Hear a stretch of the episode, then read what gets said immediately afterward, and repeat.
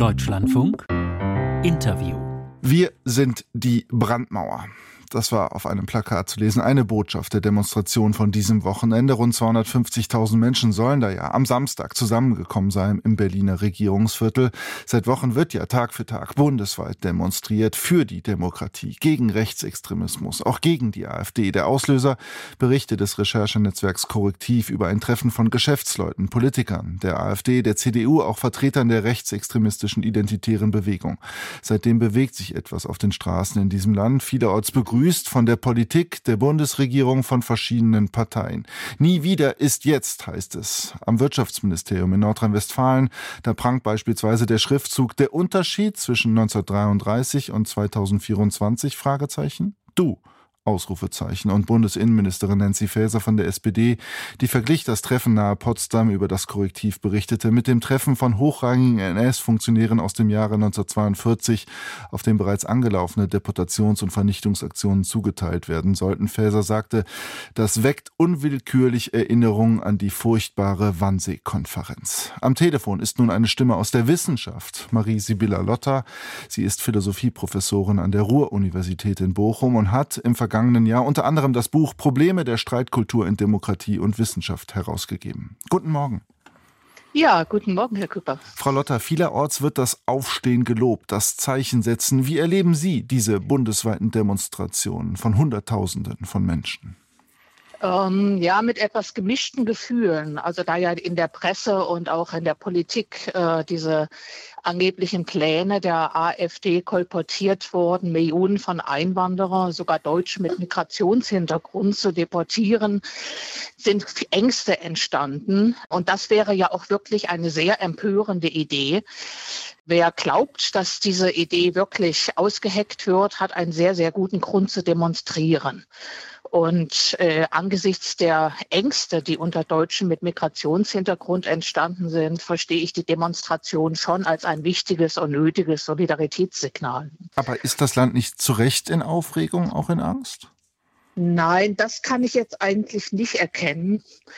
Die Vorstellung, die Demokratie werde gerade unmittelbar von rechts bedroht, ähm, was soll die Grundlage sein?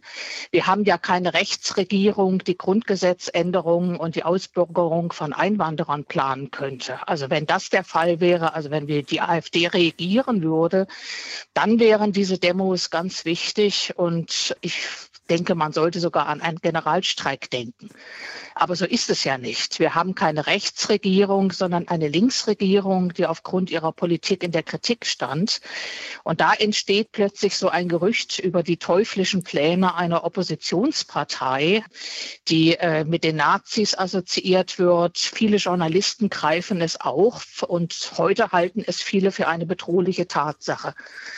Aber der Anlass ist ja in Wirklichkeit ein sehr kleiner. Ähm, ein Treffen unter Konservativen und Rechtsextremen Unternehmen, das ein rechtsnationaler Zahnarzt organisiert hat äh, und wo ein bekannter rechtsextremer Österreicher mhm. über Remigration vorgetragen hat.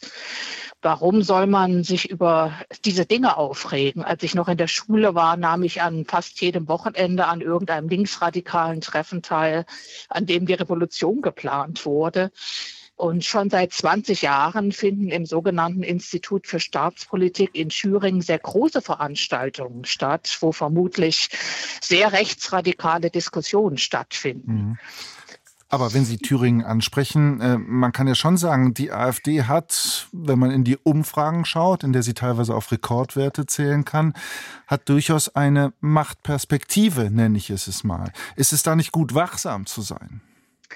Ja, auf jeden Fall ist es gut, wachsam zu sein. Ich bin keine Freundin der AfD und halte sie auch absolut nicht für harmlos. Ähm, sie hat sich seit ihrer Gründung ja auch wirklich radikalisiert. Aber das liegt einerseits auch an einer falschen Politik der Ausgrenzung ihr gegenüber. Ausgrenzung führt immer zur Radikalisierung. Und ich würde also sagen, Wachsamkeit ja, aber Wachsamkeit darf nicht mit Paranoia verwechselt werden. Und vor allem sollte man nicht eine ganze Hälfte des politischen Spektrums zu Feinden der Demokratie ernennen. Also wenn man etwa Plakate hochhält wie gegen rechts, das heißt ja letztlich, dass alle, die irgendwie rechts sind, also die nicht links sind, mhm. Feinde der Demokratie sind. Eine Demokratie braucht aber sowohl linke als auch rechte, progressive und konservative. Entsteht, das ist ganz wichtig. Ne? Entsteht dieses Meinungsklima gerade? Sehen Sie das? Also es werden ja viele Vergleiche bemüht zu den 30er Jahren, ich habe es genannt, zur Wannsee-Konferenz, nun aktuell ein Appell von 280 Nachfahren des Widerstands gegen die NS-Diktatur, die rufen zum Schutz der Demokratie auf. Ja, aber wie schon gesagt, ähm, das Bild, die Realität ist ja eine ganz andere. Wir haben nicht wie äh, bei der Wannsee-Konferenz eine rechtsnationale Regierung, eine nationalsozialistische, sondern wir haben eine Linksregierung. Mhm. Es geht da um, um angebliche Pläne einer Oppositionspartei. Und ich finde das eine sehr ärgerliche Verharmlosung der Wannsee-Konferenz, das muss ich wirklich sagen, wo damals die politischen Entscheidungsträger, die Ermordung von Millionen von Menschen planten. Hier äh, geht es um eine private Vortragsveranstaltung im konservativen und vielleicht rechtsradikalen Milieu, wo Pläne vorgetragen wurden, bei denen nicht einmal die Journalisten behaupten, dass das etwas mit Ermordung zu tun hätte, sondern es geht um eine sehr gegenüber der äh, Regierungspolitik verschärftere ähm, Politik gegenüber Asylbewerbern und straffälligen Leuten im Clan-Milieu, wenn ich das richtig verstanden habe. Vielleicht auch um schlimmere Pläne, ja, aber das kann man unmöglich also mit der Planung der Ermordung von Millionen vergleichen. Was, was ist die Folge, wenn solche ja, Vergleiche vielleicht, wie Sie sagen, zu leichtfertig getroffen wird, wenn ein Land wie nun gerade durchaus im Alarmismus begriffen ist? Ja, das wirkt sich nicht gut auf die Streitkultur aus. Also äh, ich denke, ich habe auch ein Problem damit, muss ich sagen, dass der Bundeskanzler und viele Ministerinnen und Minister hier mitlaufen, denn es geht ja nicht, es sind ja nicht einfach Solidaritätsdemonstrationen mit den Einwanderern. Das wäre eine gute Sache oder Demos gegen Antisemitismus und Rassismus. Das mhm. wäre auch eine gute Sache, sondern es richtet sich ja direkt gegen die andere Richtung des politischen Spektrums und besonders gegen eine Oppositionspartei. Ähm, und das finde ich in einer Demokratie eigentlich eine zu starke Machtbündelung. Das sollte so eigentlich nicht sein. Aber es ist ja eine durchaus ja, besondere Oppositionspartei. Sie wird mitunter Landesverbände einzelne vom Verfassungsschutz beobachtet. Ja, das ist ja auch wichtig, dass der Verfassungsschutz äh, hier dran bleibt äh, und sich die Radikalisierung äh, genau anschaut. Ja.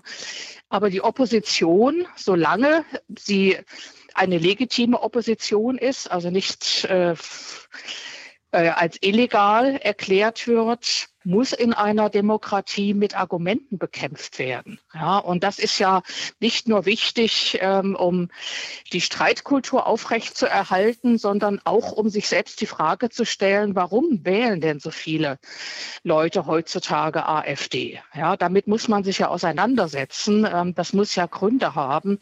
Und die Ursachen dafür sollte man angehen, ähm, nämlich eine Migrationspolitik, bei der viele skeptisch geworden sind, äh, ob die Regierung sie auf die richtige Weise angeht. Die Regierung hat sich da auch etwas widersprüchlich verhalten. Also ich würde sagen, gute Politik auf der einen Seite und gute Argumente auf der anderen Seite, aber keine Dämonisierung des politischen Gegners. Also Sie halten es für falsch, dass sich Institutionen mit diesen Demonstrationen gemein machen. Also die Bundesregierung, Ministerien, auch Hochschulen und andere staatliche Institutionen. Ja, also das, äh, also zumindest wenn, äh, wenn solche, wenn Warnungen ausgegeben werden, wie die Demokratie sei unmittelbar gefährdet und man solle daher da mitgehen. Ja, also das finde ich in dieser Situation nicht angebracht. Wie gesagt, ganz anders wäre es, wenn wirklich, wenn wir wirklich eine Rechtsregierung hätten, äh, die unmittelbar einen auch verfassungsrechtlichen Umbau des Landes plant, dann wäre ähm, das alles sehr angebracht. Und als Solidarisierungsaktion mit den Einwanderern finde ich es auch gut. Äh, aber wir müssen aufpassen, ähm, dass wir hier äh, noch den Umgang mit dem politischen Gegner in einigermaßen äh, respektvollen und tolerablen Formen behalten. Ne? Das sehen Sie wohl gefährdet. Live heute Morgen hier Maria Sibylla Lotter, Philosophieprofessorin an der Ruhr-Universität in Bochum. Ich danke Ihnen für Ihre Zeit und das Gespräch. Ja, vielen Dank, Herr Küpper.